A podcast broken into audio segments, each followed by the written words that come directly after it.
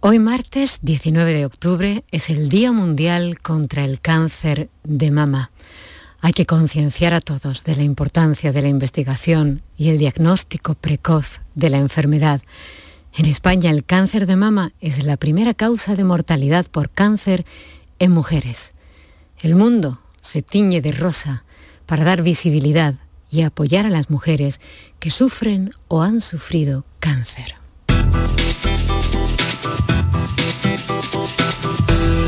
Por tu salud con Mariló Seco. Hablaremos de este tema en el último tramo del programa con el doctor Rubén del Toro, coordinador del Grupo de Trabajo de Cáncer de Mama de la Seguridad Andaluza de Oncología Médica.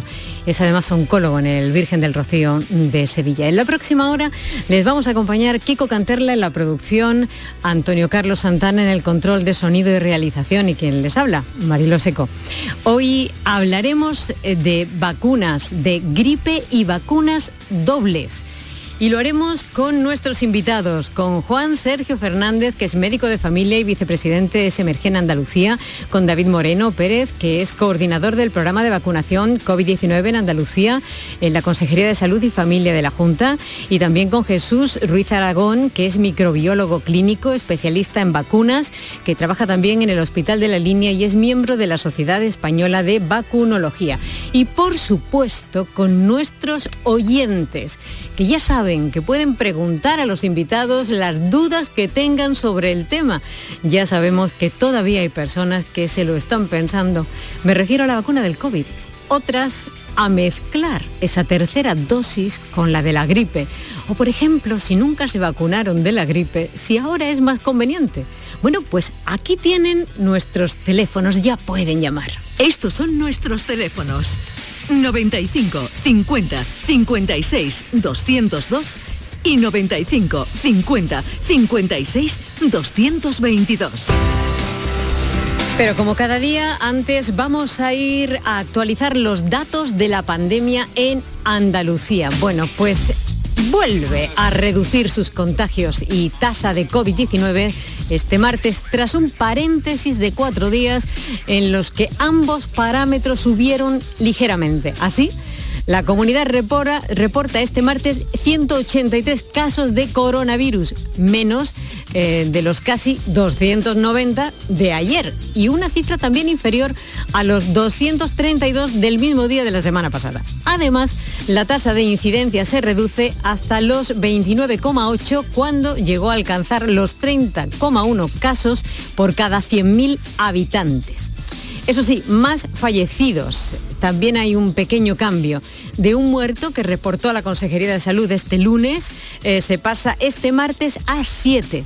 La comunidad no acaba de bajar las víctimas mortales diarias, que siguen oscilando hasta casi la decena en algunos días de la semana. En cuanto a los hospitalizados, Andalucía tiene este martes 200, 204 ingresados por COVID, 18 eh, más que ayer y en UCI hay 50 ingresados por coronavirus, cuatro más que el día anterior. Aún así, podemos decir que la tendencia sigue a la baja. Por tu salud, escucha Canal Sur Radio. Le recordamos los teléfonos antes de ir a nuestro tema del día. Estos son nuestros teléfonos. 95 50 56 202 y 95 50 56 222. Son las 18 y 8 minutos.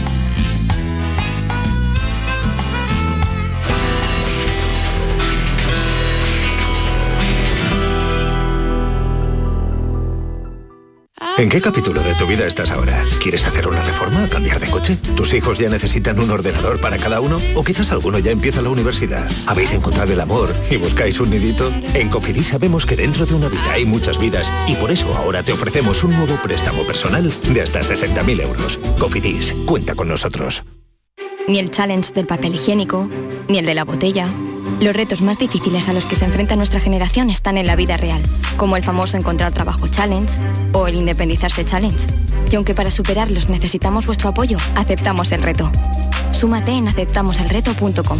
FAD 916 1515. En cofidis.es puedes solicitar cómodamente hasta 60.000 euros, 100% online y sin cambiar de banco. Cofidis, cuenta con nosotros. La mañana de Andalucía con Jesús Vigorra. Un programa informativo. Además, el Constitucional también se ha pronunciado sobre... De entretenimiento. Arturo Pérez Reverte, buenos días. Buenos días. Que te ayuda. Señor Calatayú, buenos días. Hola, buenos días. Y te divierte. La mañana de Andalucía son mejor. La mañana de Andalucía con Jesús Vigorra. De lunes a viernes desde las 5 de la mañana. Quédate en Canal Sur Radio. La radio de Andalucía. Oye, Harry, ¿sabes que ya puedes descargarte la nueva app de Canal Sur Radio? ¡Qué maravilla! ¿Has oído eso, Marlenber? ¡Ole, su primo! Ahora mismo me la bajo. En la nueva app de Canal Sur Radio, Harry, puedes escuchar los cinco canales de la radio pública de Andalucía. Canal Sur Radio, Radio Andalucía Información, Canal Fiesta, flamencoradio.com y Canal Sur Radio Música. Y además todos los podcasts, la radio a la carta y la programación local de todos nuestros centros. Harry. No esperes más y hazte ya con la nueva APP de Canal Sur Radio. Sí, señor. Quédate en Canal Sur Radio, la radio de Andalucía. Medicina, prevención, calidad de vida. Por tu salud en Canal Sur Radio. Entramos de lleno en el tema de hoy recordando que estamos en plena campaña de vacunación de la gripe. Andalucía ha sido de las primeras comunidades autónomas en iniciarla. Esta campaña eh, de inmunización frente al virus estacional este año tiene un objetivo muy claro, alcanzar una tasa de cobertura del 75% de los mayores de 65 años y el personal sanitario, así como superar el 60% de en embarazadas y otras personas con condiciones de riesgo. Vamos a saludar a nuestros invitados. En primer lugar, a Juan Sergio Fernández, médico de familia, vicepresidente de Semergen Andalucía y habitual de este programa. Juan Sergio Fernández, buenas tardes. Hola, buenas tardes. ¿Qué tal? ¿Cómo está? Aquí esta tarde. Bueno, voy sobreviviendo. Libre de virus, Bien. espero. Espero, hasta ahora sí. hasta ahora sí. y también imagino que a tope de trabajo en estos momentos, ¿verdad? Sin lugar a dudas, estuve de guardia el domingo y fue una guardia infernal, sin parar ni durante el día ni durante la noche. Bueno, en las consultas, pues lógicamente ya tenemos consultas presenciales, 60-40, es decir, 60% de consultas presenciales, 40% de telefónicas, y la población estaba ansiosa por ver a su médico. Eh, solo hay que estar en la consulta para ver la percepción y la sensación de alegría de la población al poder acceder ya de forma presencial a las consultas. Me lo imagino. ¿Y mmm, qué percepción Juan, Juan Sergio tiene eh, sobre la disposición por parte de los pacientes que le consultan en relación a la vacunación? Pues generalmente la disposición en mi caso siempre es buena. Es más, tengo pacientes que ahora con cuestión de la tercera dosis, en donde no les tocaría ponerse la tercera dosis porque no tienen criterios para ponerse esa tercera dosis, ni tienen más de 70 años, ni están eh, afortunadamente ingresados en ninguna residencia, algunos preguntan, yo no me podría poner la tercera dosis. Uh -huh. O sea que mucha población está bueno, preguntando si ellos serían subsidiarios de esa tercera dosis. Eh, ya viendo que el efecto beneficioso de la vacuna ha sido tan, tan grande, eh, la confianza ha ido creciendo en la misma vacuna. ¿eh? Menos mal. Saludamos ahora a David Moreno Pérez, él es coordinador del programa de vacunación COVID-19 en Andalucía, en la Consejería de Salud y Familia de la Junta. Señor Moreno, buenas tardes. Buenas tardes y buenas tardes a mis compañeros de, de tertulia. Encantado de estar aquí también. Buenas tardes, David. Bienvenido. Encantado. Eh, señor Moreno, la, las coberturas de COVID eh, son de las más altas de los países de nuestro entorno. Eh, ¿Cómo fueron las coberturas de gripe del año pasado en Andalucía? Bueno, pues las coberturas del año pasado de gripe el año pasado fueron de las mejores que ha habido en la historia, si no la mejor. También hubo una muy buena en el año aquel de la gripe aviar. Y, la verdad que, bueno, eh, la gente oyó eh, la llamada que hicimos para intentar que hubiese el menor número posible de casos de gripe el año pasado para intentar eh, desahogar un poco el sistema sanitario, el que no se confundieran los casos de gripe con los de COVID. Este año estamos en una situación algo diferente en el sentido de que hay menos COVID, o parece que va a haber menos COVID durante este invierno que el invierno pasado, pero vamos a tener otros virus respiratorios, con lo cual la llamada sigue siendo la misma. Queremos que, que haya menos casos de gripe, para evitar las complicaciones y también para, para evitar ¿no? esa confusión que hay a veces con los síntomas de, gripe, de COVID y evidentemente pues pedimos la misma, la misma cobertura que el año pasado, de buena que el año pasado. ¿Y cómo se está desarrollando en estos primeros días la campaña?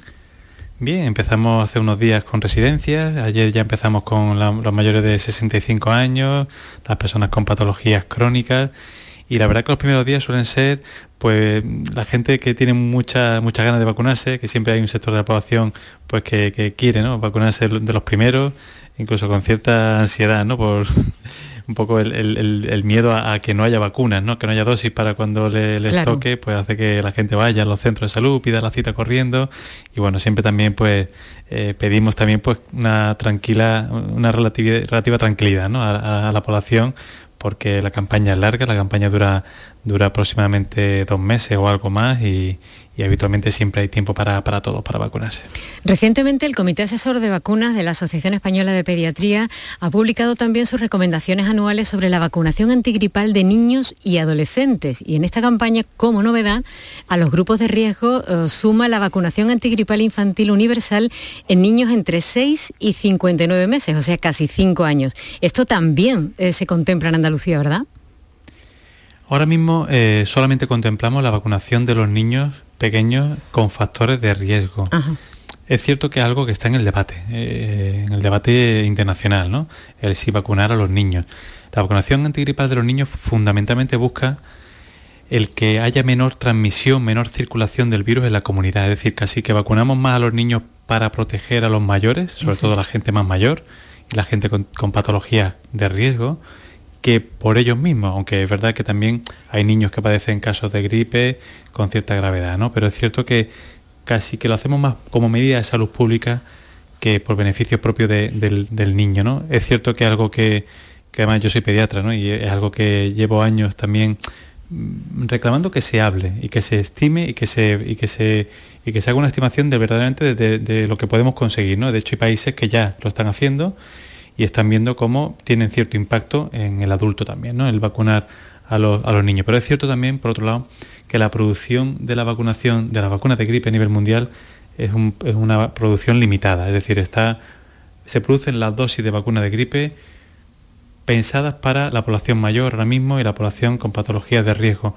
No, no está en, en, la mente y en los cálculos de los laboratorios no está el vacunar a todos los niños, con lo cual tienen que ir un poco de la mano, ¿no? El, que haya una recomendación oficial de un país, de una comunidad o de, una, o de la Unión Europea entera eh, de vacunar a los niños tiene que ir acompañado de una producción adecuada de dosis por parte de los laboratorios. Es decir, tiene que ir un poco de la mano ambas cosas. Claro. Bueno, vamos a saludar a nuestro tercer invitado, es Jesús Ruiz Aragón, él es microbiólogo clínico, especialista en vacunas y trabaja en el Hospital de la Línea y es miembro de la Sociedad Española de Vacunología. Em, eh, señor Ruiz Aragón, el año pasado, bueno, buenas tardes primero. Buenas tardes, Marilón. que me parece que escuché antes ya que saludaba. este ratito con, con vosotros y con mis dos compañeros. Igualmente.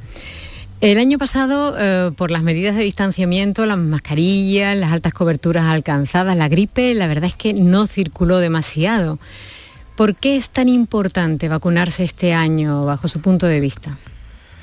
Porque creemos que, claro, que las medidas de distanciamiento social, las mascarillas, incluso el aislamiento que tuvimos el año pasado, pues evitó que tanto la gripe como otros patógenos respiratorios, como bien ha comentado ante David, pues que no, circulara, fue solo territorio COVID, ¿no? por, decirlo así.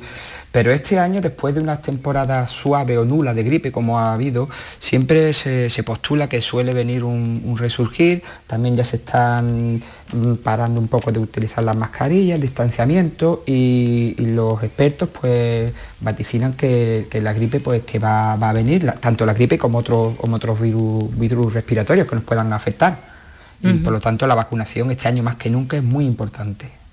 La vacuna de la gripe se fabrica en función de lo que circula en el invierno del hemisferio sur y nos da posibles pistas de cómo se puede comportar este año. ¿Cómo se ha comportado la gripe en el hemisferio sur? ¿Ha habido ya casos en nuestro entorno? Efectivamente, pues mm, el año pasado, mm, de esta temporada, pues los datos que siempre mm, localizamos son los de Australia, Sudamérica, ¿vale? Sudáfrica también. No ha sido muy evidente la circulación, ha habido cierta, pero sí, por ejemplo, en China sí ha habido más casos y basándonos en todos estos datos, pues la OMS pues da unas pautas para recomendar la vacuna que se tiene que fabricar, llamémoslo así, ¿no? con las cepas más importantes que se vaticinan que pueden, que pueden circular este año en el hemisferio norte. Y siempre hay unos pequeños cambios, ¿no? Pero mm, no siempre se, acierta, ¿no? llamémoslo así, con las cepas que se, se incluyen en, la vacuna, porque el año pasado la, circulación fue prácticamente nula y este año pues es, es poquita todavía. Claro, o sea que eso en todo caso dificulta, claro, la elección de, la, de las cepas, evidentemente. Efectivamente. Eh, voy a decir ahora que, bueno, lo que vayamos preguntando, también el que quiera intervenir eh, puede hacerlo, ¿eh? puede interrumpir en un momento determinado, dar su opinión o contestar. Em, sí quería preguntarle también al señor Moreno, eh, se están administrando vacunas de COVID a la vez que eh, la vacuna de la gripe. Em, esto se va a hacer también en Andalucía, ¿verdad?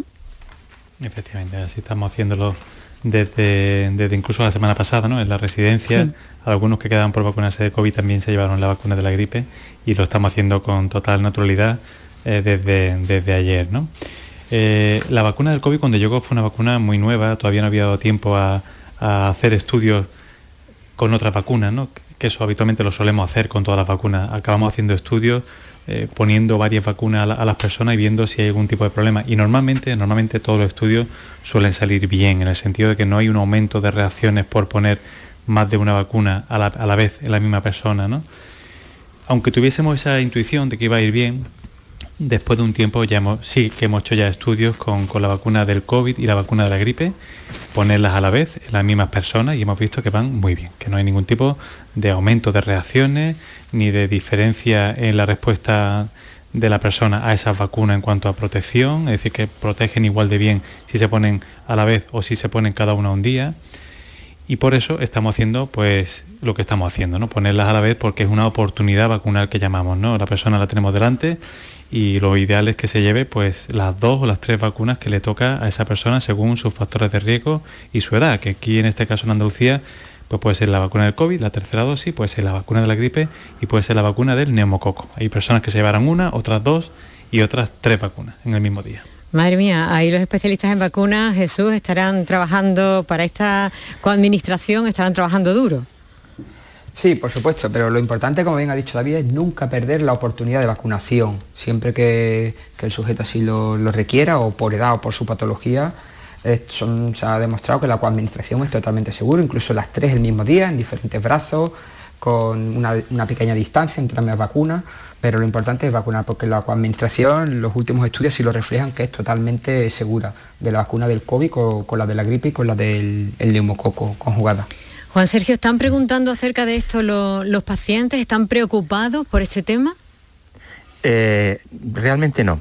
Yo quería comentar que, bueno, se pueden, como han dicho mis compañeros, poner las tres vacunas simultáneamente, pero esto se va a dar en casos absolutamente excepcionales. ¿Por qué? Porque la población donde ahora se recomienda la tercera dosis de COVID, que es la población institucionalizada en residencia y la población mayor de 70 años, en más del 90 o 99% ya están vacunados del neumococo con lo cual esa vacuna se pone solo, solo una vez en la vida, no hay que repetirla.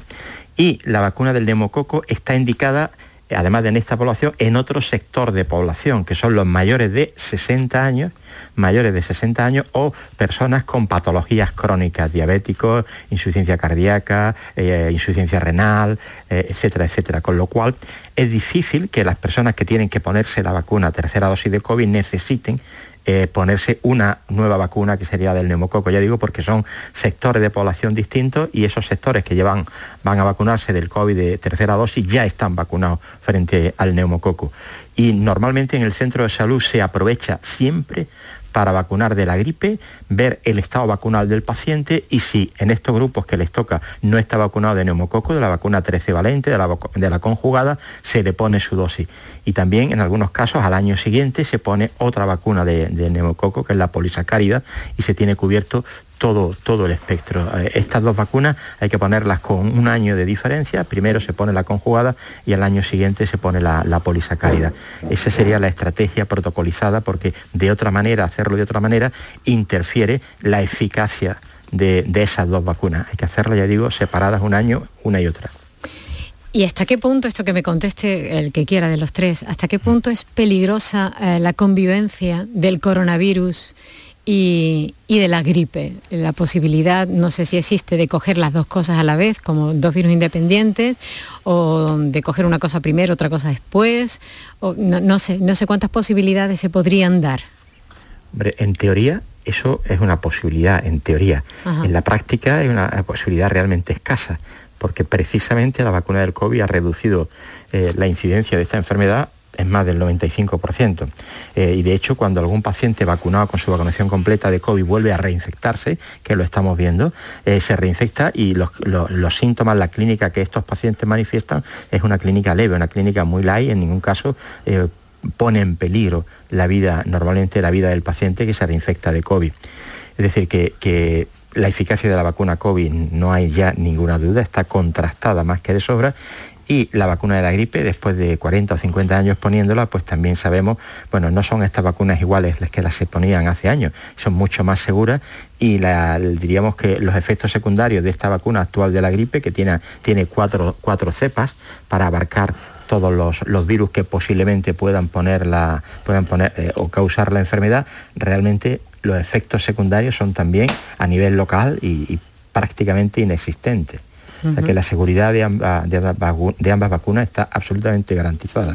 Sí, pero se están dando casos de que una persona eh, pueda coger ambas, ambas, enfermedades, o sea, tener se COVID puede, y tener... Sí, teóricamente se, se, puede da, ¿no? dar, se puede dar el caso. Eso es, ya digo, poco probable, pero es una posibilidad real. ¿eh? Sí, bueno, yo tengo que decir también que la gripe de, clásicamente siempre ha sido la puerta para la entrada de otras enfermedades.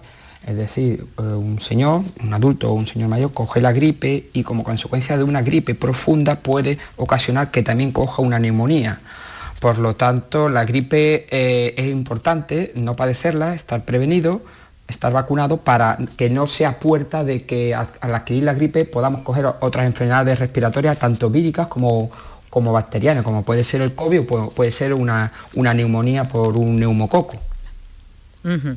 Uh -huh. De hecho, siempre hemos estudiado en medicina que la gripe es una enfermedad que se llama anergizante.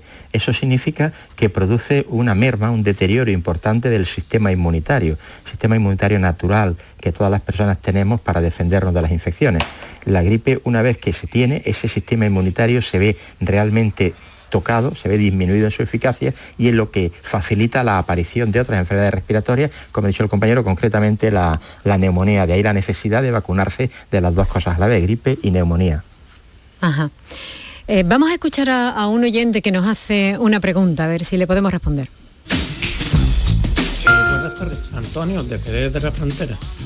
Eh, supongo que los que trabajamos en hospitales, centros de salud, etcétera, etcétera, seremos los primeros que tengamos que ponernos eh, esta vacuna. Eh, muchas gracias.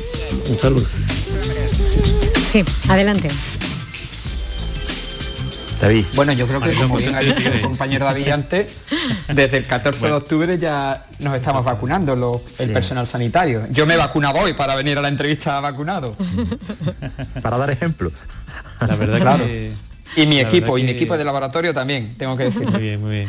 La verdad que es algo que eh, empezamos a hacerlo incluso el año pasado ya, ¿no? Eh, como siempre en las campañas hay que ser imaginativo, ¿no? Y hay que hacer cosas para que, para que la población, pues eh, animar ¿no? a los que están más dudosos o más despistados, pues que, se vacunen. ¿no? Y desde el año pasado en Andalucía tomamos la iniciativa también de vacunar a los profesionales sanitarios incluso antes de empezar la campaña de vacunación oficial. ¿no? Eh, como dice Jesús, el año, eh, el año pasado empezamos una semana antes y este, este año hemos empezado unos días antes. Es una cosa casi más simbólica que otra cosa, ¿no? pero es una forma también de, de decir a la sociedad nosotros los profesionales, que somos los que más sabemos de, de, este asunto, que son las vacunas, nos vacunamos los primeros para que veáis que confiamos en esta vacunación, en estas vacunas concretas que además tenemos en las neveras, para vosotros, pues nosotros nos las ponemos también los primeros para que para un poco pues servir de, ejemplo a la, comunidad. Eh, David, y además de las vacunas que hemos nombrado, ¿qué otras vacunas estarán disponibles para los andaluces este año? ¿Te refieres de calendario vacunal sí. o...? Sí, sí.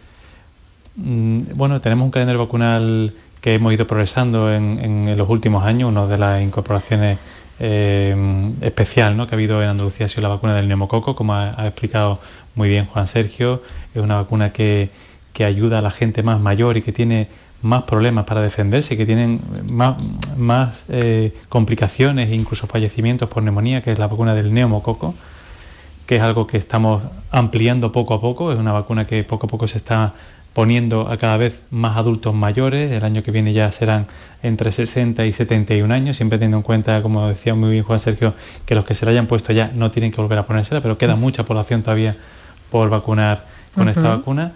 Y luego hay una vacuna que Andalucía prometió que iba a incluir en calendario, que es la vacuna del meningococo B, y que estamos ya muy cerquita de poder introducirla en calendario. Es la vacuna que, que, muchos padres pues a día de hoy se pagan para ponérsela a sus niños. Pues y en Andalucía pues vamos a, disponerla para, para, que los padres no tengan que ponérsela, que pagarla para ponérsela a sus niños. Pues es una buena noticia. Sabemos que David Moreno Pérez, coordinador del programa de vacunación eh, COVID-19 en Andalucía, en la Consejería de Salud y Familia de la Junta, tiene prisa, tiene que marcharse, así que le vamos a dar las gracias por haber estado con nosotros esta tarde y nosotros continuamos. Muchísimas gracias, David. Pues muchas gracias a vosotros, Melo, y muchas gracias también a, mis compañeros de, mesa por compartir este ratito. Un abrazo, hacemos una pequeña pausa y enseguida continuamos. Canal Sur Radio. Por tu salud. Canal Sur Radio, Sevilla. Bienvenidos a Sacaba. Mil metros de electrodomésticos con primeras marcas. Grupos Whirlpool, Bosch y Electrolux. Gran oferta hasta fin de existencias en Sacaba. Lavadora secadora por 299 euros. Sí, sí, lavadora secadora por solo 299 euros. Y solo hasta fin de existencias. Solo tú y Sacaba. Tu tienda de electrodomésticos en el Polígono Store en calle nivel 23. Sacaba. ¿A tu Mercedes le toca pasar la ITV? Evita cualquier sorpresa. Acércate a Concesur Dos Hermanas y le realizamos un chequeo pre-ITV totalmente gratis. Y si necesita reparación, en Concesur Dos Hermanas te lo ponemos más fácil. Infórmate en grupoconcesur.es o en el teléfono 955-634-400 marcando la opción de cita previa. Te esperamos en Concesur Dos Hermanas. Yo ya no pago por mi consumo y digo chao, digo chao, digo chao, chao, chao, a tú lo mismo, vente conmigo nuestro petróleo es el sol. Dile chao. Bienvenido al autoconsumo. Dimarsa.es Rueda, rueda, rueda. Este año seguimos rodando. Llega el undécimo Salón del Motor de Ocasión de Sevilla del 28 de octubre al 1 de noviembre. Turismos, motocicletas y vehículos profesionales, kilómetro cero seminuevos y de ocasión de las principales marcas y modelos. Undécimo Salón del Motor de Ocasión de Sevilla del 28 de octubre al 1 de noviembre en Cibes. Seguimos rodando.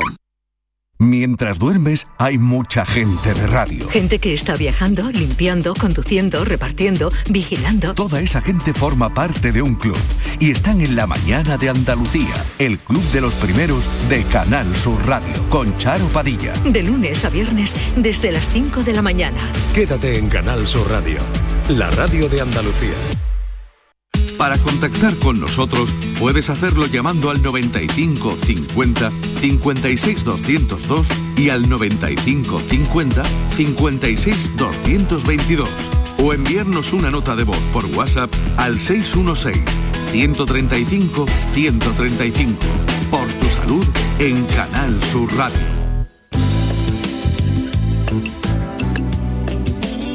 Hola, buenas tardes a todos. Pues mirar, tengo una pregunta. Yo soy una chica de 30 años, eh, trabajo en cocina en una residencia de personas con discapacidad y estoy vacunada con las dos dosis de Pfizer. Nunca me he planteado vacunarme de la gripe porque, no sé, nunca me lo he planteado.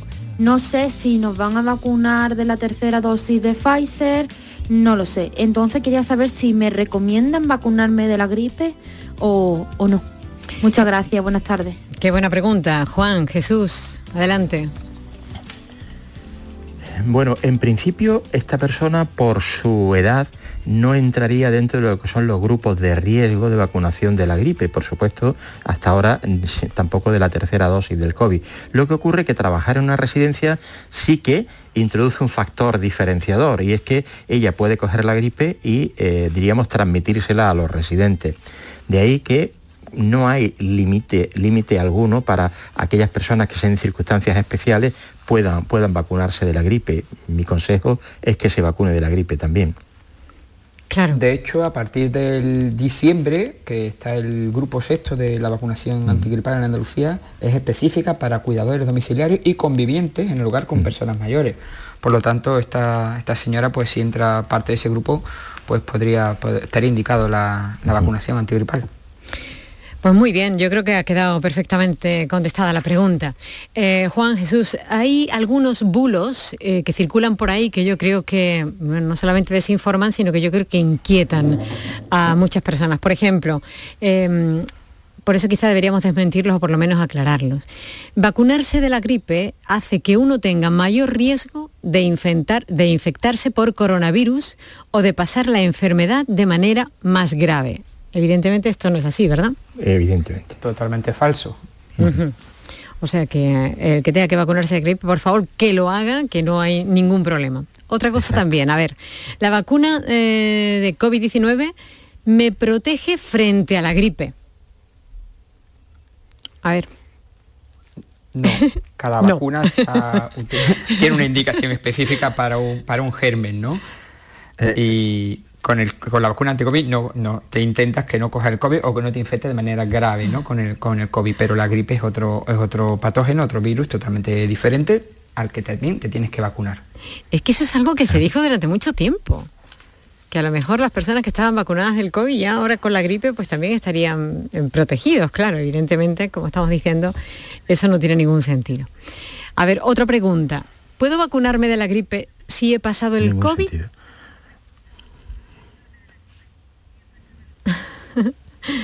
¿Se puede? Claro. Se puede. Claro, Sin lugar a dudas. No hay que esperar tiempo porque, por ejemplo, para ponerse de una dosis a otra con el COVID hay que pasar unos meses antes de poderse vacunar. Pero con la gripe no hace falta. un mes solo. Antes eh, había que esperar seis meses y ya con el COVID eh, se recomienda la vacunación al mes de haber pasado la enfermedad. Una pregunta más. Em, hay quien también tiene una duda importante, sobre todo cuando se trata de niños, y es cuando presentan síntomas, ¿cómo se diferencia si lo que está sufriendo es la gripe o el COVID o un resfriado o en qué momento nos podemos alarmar y hay que ir a hacerle una prueba? Eh, ¿Hay algo que le podamos decir para que ayude? Esa, es una buena pregunta. Eh, por la clínica es difícil discernir si se trata de... Hay, síntomas que son típicos del COVID y no de otras enfermedades. Por ejemplo, la pérdida del olfato y del gusto suele ser muy típica del COVID y no se da en la gripe. La fiebre alta, fiebre alta se suele dar en la gripe y no se suele dar tanto en, otro tipo de enfermedades respiratorias y la clínica respiratoria florida, como son la mucosidad, la tos, mm, mucosidad eh, acuosa, es decir, con, el moco se le cae a uno la vela, es más típico y propio de, eh, los catarros comunes. Pero siendo esto así, mm, la clínica eh, por sí sola, salvo que pierda uno el olfato y el gusto, es difícil de diferenciar una patología de otra. Mm, de hecho, nosotros, yo que trabajo en, el laboratorio del hospital, pues tenemos unos kits diagnósticos de las famosas PCR, que junto con las pruebas para diagnosticar el coronavirus, también diagnosticamos la gripe y el virus respiratorio sincitial, que es un virus que afecta a lactantes y también puede afectar a, personas mayores, adultas. Por lo tanto, es que mm. un clínico en puerta o un pediatra ahora mismo con la situación actual eh, es un poco complicado, sin, diagnóstico de laboratorio, decir si, si, el sujeto o el niño tiene COVID o tiene, o tiene gripe, porque no hay unos signos patognomónicos que, que los diferencien sine qua non. Sigue en, sigue en el aire el debate de eh, las personas que deciden no vacunarse y los problemas para continuar ejerciendo su trabajo o seguir asistiendo a según qué colectivos. Eh, ¿Qué pensáis? Yo siempre he dicho que eh, España es un país muy, muy garantista, yo diría que excesivamente garantista, y que eso de alguna manera limita la capacidad de tomar medidas drásticas con este grupo de población.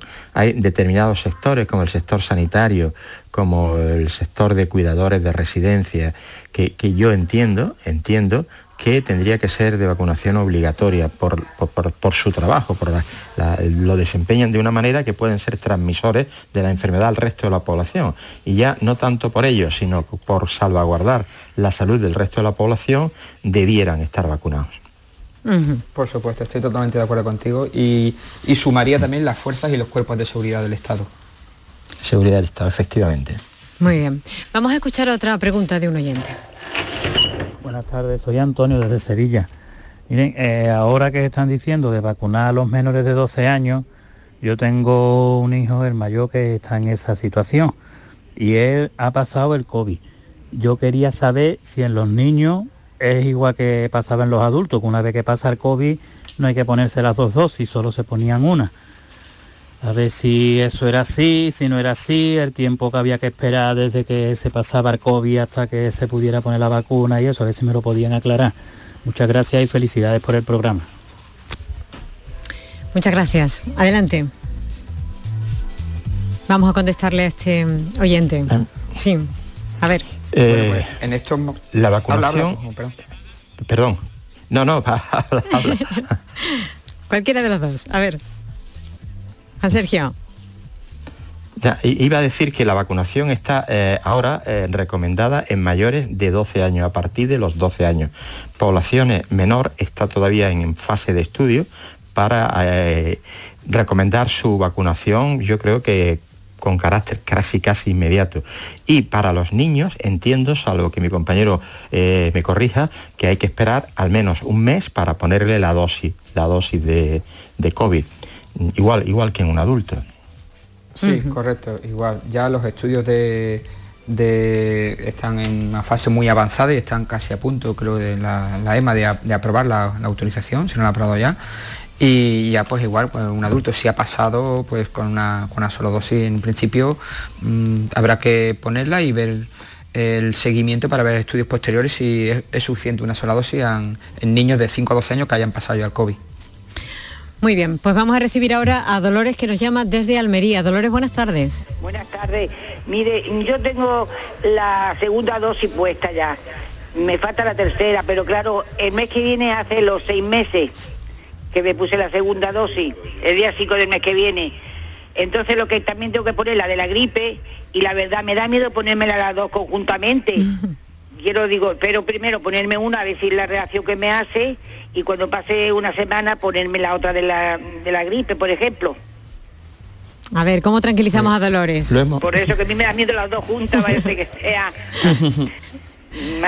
A ver, Dolores, escucha un poquito. A ver, a ver lo hemos comentado antes, no hay ningún problema en ponerse las dos dosis simultáneamente. Bien, es verdad que si se ha puesto la segunda dosis de, forma, eh, de manera reciente, sí que hay que esperar seis meses para ponerse la tercera.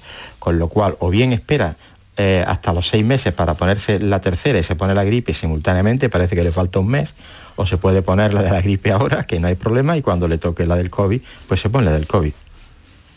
Eh, Dolores, eso está facilísimo. Muchas gracias, eso es lo que pensaba yo, ponerme primero la de la gripe y luego ya más adelante ya la, la otra. Eso, bien, muchas gracias. Estupendo, Dolores. Pues nada, muchísimas gracias por llamar. A usted. bueno, yo creo que con todo lo que se ha dicho aquí esta tarde habrá muchos oyentes que les ha quedado bastante claro que no hay ningún problema, que la vacuna es eh, muy segura. Las vacunas son muy seguras, que lo que hay que hacer es ponérsela por uno mismo y por el entorno, por todos los demás. Así que ojalá que hayamos animado incluso a algunos que se lo estuvieran pensando, ¿verdad? Hombre, ese es nuestro objetivo, ¿no? concienciar a, a todo el mundo de, lo importante que es la vacunación, como ya se ha visto en el COVID, pues la gripe de siempre se ha visto igual que tenemos que hacer un gran esfuerzo porque todos nos, lo nos las pongamos. Ojalá que sí. Pues Juan Sergio Fernández, médico de familia, vicepresidente de Semergen Andalucía, y Jesús Ruiz Aragón, microbiólogo, clínico, especialista en vacunas. Eh, muchísimas gracias por haber estado con nosotros esta tarde, muy amables. Muchas gracias. Un placer. Muchas gracias. Adiós, buenas tardes. Medicina, prevención, calidad de vida. Por tu salud en Canal Sur Radio.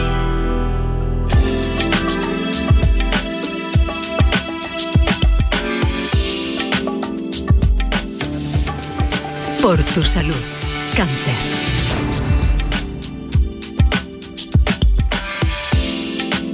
Como decíamos al principio del programa, hoy, martes 19 de octubre, es el Día Mundial contra el Cáncer de Mama. Ese tumor es el más frecuente en las mujeres occidentales y según datos de la Asociación Española contra el Cáncer, una de cada ocho mujeres desarrollará cáncer de mama a lo largo de su vida.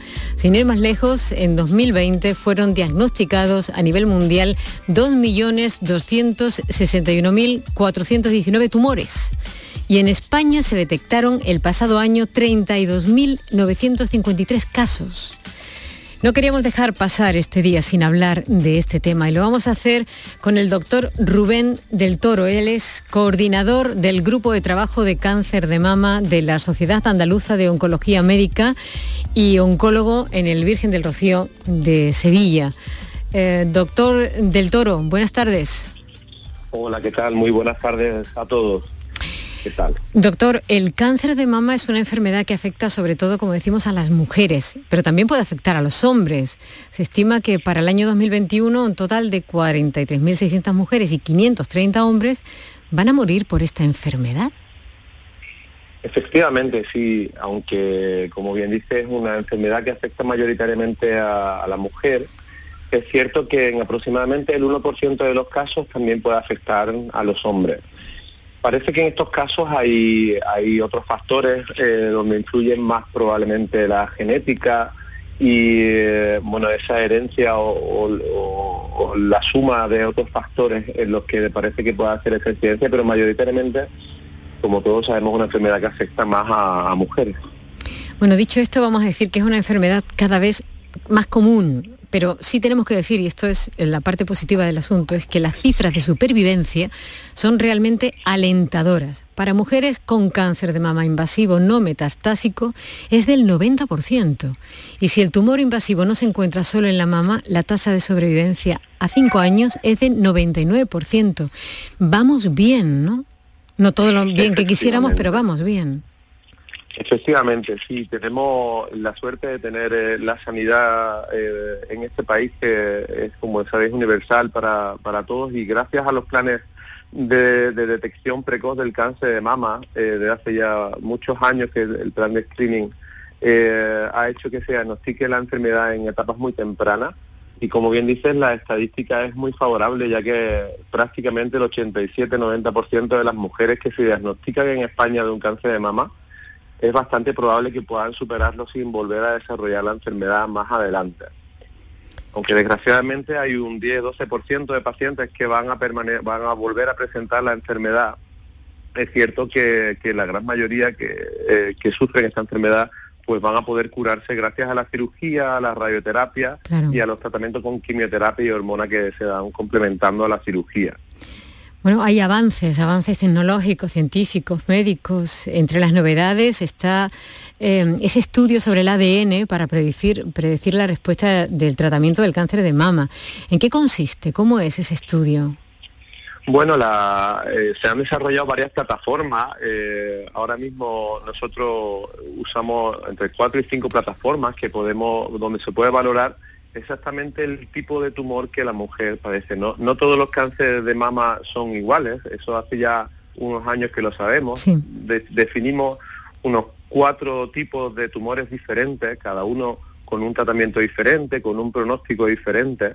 Y si bien clínicamente podemos intuirlos, sí es cierto que a nivel genómico, a nivel del ADN, somos capaces de identificarlos bastante mejor y ya no solamente de cara a posibles tratamientos, sino que también podemos saber exactamente eh, qué pronóstico puede llegar a, padecer la mujer, a tener la, paciente y con ello adecuarnos mucho mejor con el tratamiento que se puede, que va a poder recibir.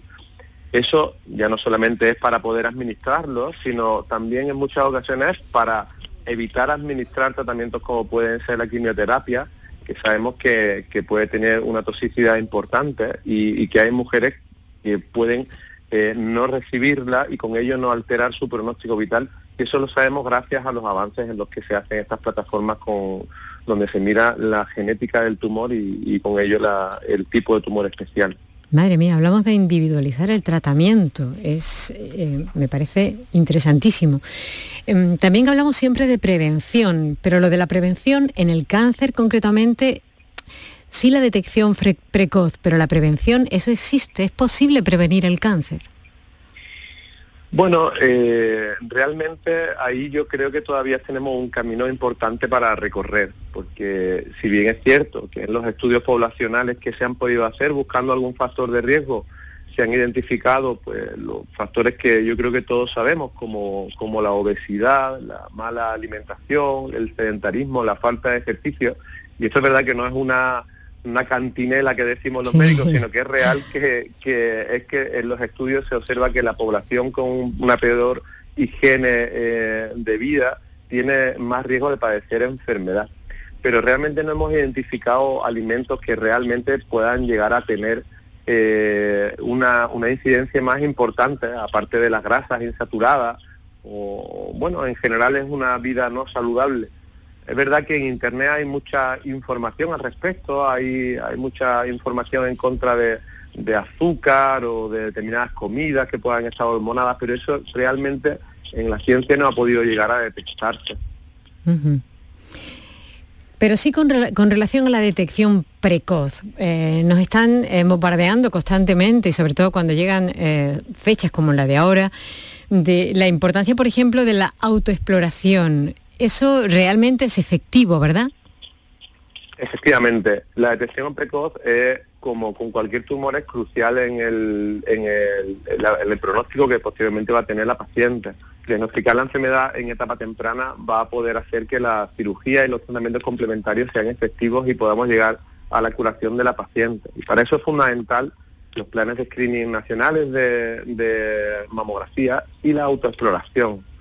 La autoexploración es cierto que tiene que venir de la mano de la responsabilidad también de, cada uno, porque la mama no, no es un órgano uniforme, sino que es cierto que la aparición de nódulos no siempre vienen, vienen de la mano de, enfermedad eh, maligna, pero sí es cierto que conocerse la, la, mama de cada uno, tener una autoexploración rutinaria, yo, o sea, pensamos que sí, que, que eso es una piedra también clave en, el diagnóstico precoz de las pacientes. Y siempre ante la presencia de una inversión del pezón, una retracción de la piel o aparición de nódulos que no conocíamos o, eh, aumento de tamaño de la mama o incluso en la fila apareciendo algún nódulo, debe de ser un óbice para acudir al médico en cuanto detectamos alguna anomalía de esta.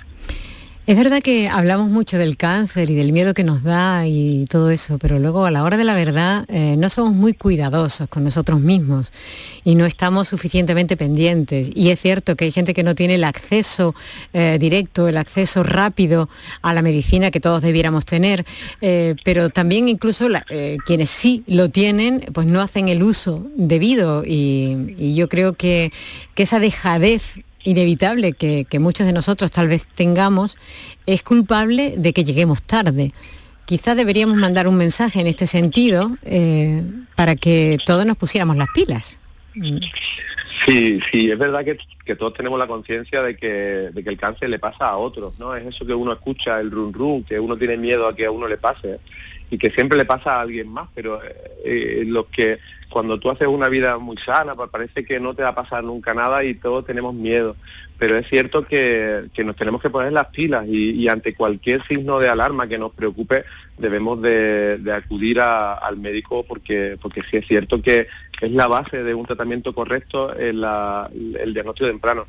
Y, y sí, sí que tenemos la posibilidad en España de acudir a, a, a médicos de cabecera, a médicos de familia y a los hospitales para, para poder hacer esta detección y, probablemente eh, hacer más campaña de concienciación sobre, sobre todo esto sería una labor muy importante. Pero sí que, noto, sí que notamos que la población cada vez está más concienciada y que cada vez eh, se acude antes a- al médico. Bueno, probablemente este año ha sido un poquito atípico porque ha habido mucho miedo en la asistencia, pero, pero normalmente sí que cada vez se tiene más concienciación al respecto. Claro que sí, y información es eh, fundamental y luego la importancia, por supuesto, de la investigación eh, también y ahí también todos tendríamos que poner nuestro granito de arena e intentar de alguna manera pues eh, aportar lo que podamos porque mm, eh, ya está visto que yo creo que a la ciencia y a la investigación eh, no se le da la, importancia que se debiera, yo creo que es el germen eh, de, todo lo que luego se consigue a la hora de curar. En este caso hablamos del cáncer de mama, por supuesto. Y luego también eh, hay otro tema que es eh, duro hablar de él, pero que están ahí y que yo creo que también es muy importante que se pueda hacer y que se haga bien. Y me estoy refiriendo a los cuidados paliativos, una vez que no hay otra solución. Sí, es una, es una labor importantísima y también es base de nuestra especialidad y, bueno, cuando uno ya sabe que no puede curar desgraciadamente la enfermedad, también hay que acompañar al paciente a que tenga el final más digno posible y con el menor sufrimiento posible. Y eso, eso es, no digo más importante, pero sino por supuesto tan importante como todo lo demás. Ahí cobra especial importancia nuestros compañeros de, medicina interna, la enfermería y todos los apoyos eh, que desde los hospitales se hacen a, a través de las unidades de soporte domiciliario y cuidados paliativos en el hospital que hacen una labor eh, bueno eh, tremenda con las pacientes con un aplomo y un cariño que, que de verdad que, que es muy muy muy importante y sí que esa parte que, que puede rehuirse más por parte de la sociedad las amistades del paciente se puede sentir un poco solo precisamente ahí es donde más cariño y más apoyo habría que darle a estas pacientes porque el final de la vida es una parte importante y, debemos de, de hacer que transita lo mejor posible. Estoy totalmente de acuerdo, pero que ahora ha dicho un verbo ahí que a mí me parece fundamental y es el verbo acompañar y mm, yo creo que lo de acompañar debería eh, ser en todo el tránsito, porque desde que se diagnostica un cáncer hasta que se llega al momento paliativo, eh, el acompañamiento debería ser eh, continuo, eh, diario, porque es duro y es difícil aceptarlo, incluso en los primeros momentos, desde que se eh, diagnostica y se comunica al paciente hasta que, bueno, finalmente termina de una forma o de otra. Así que en eso también creo que necesitamos información, necesitamos campañas de sensibilización y, bueno, eh, si es necesario que exista un día como el de hoy, donde todos eh, miramos hacia las mujeres, en este caso quizás porque son la, mayoría, eh, pues que existan, ¿no? Para hablar del cáncer de mama en la mujer y luego pues abundar, insistir, detección precoz, tratamiento, cuidados y sensibilización en toda la población. Así que mm, le voy a dar las gracias eh, por haber estado esta tarde con nosotros y recordarnos todo lo que tenemos que saber. No sé si quiere decir algo más para terminar.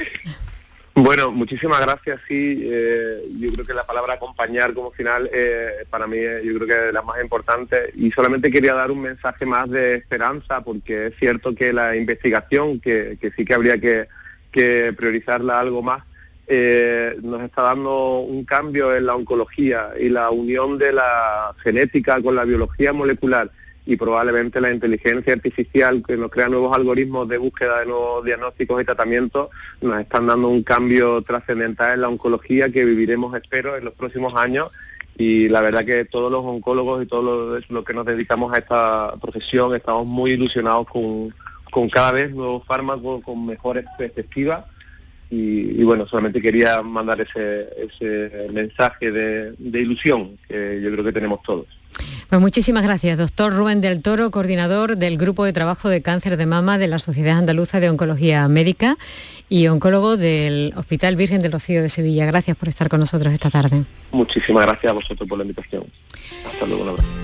Y por supuesto, gracias también, como bien decía el, doctor, eh, a todos los que hacen posible que la vida de las personas que sufren cáncer sea más llevadera y no solamente a ellos, sino a todos los que les rodean, porque la familia también lo pasa mal y necesitan ese apoyo. Y vamos a, entre todos, a apoyar la investigación, de verdad, esa es la puerta, ese es el camino. Así que entre todos hagamos lo posible. Gracias a mis compañeros, a Antonio Carlos Santana y a Kiko Canterla, que han estado ahí, han hecho posible que esto salga eh, para compartirlo con todos ustedes. Y a los oyentes que siempre eh, también colaboran con nosotros y con sus preguntas nos ayudan a entenderlo todo un poquito mejor. Un abrazo enorme y mañana más.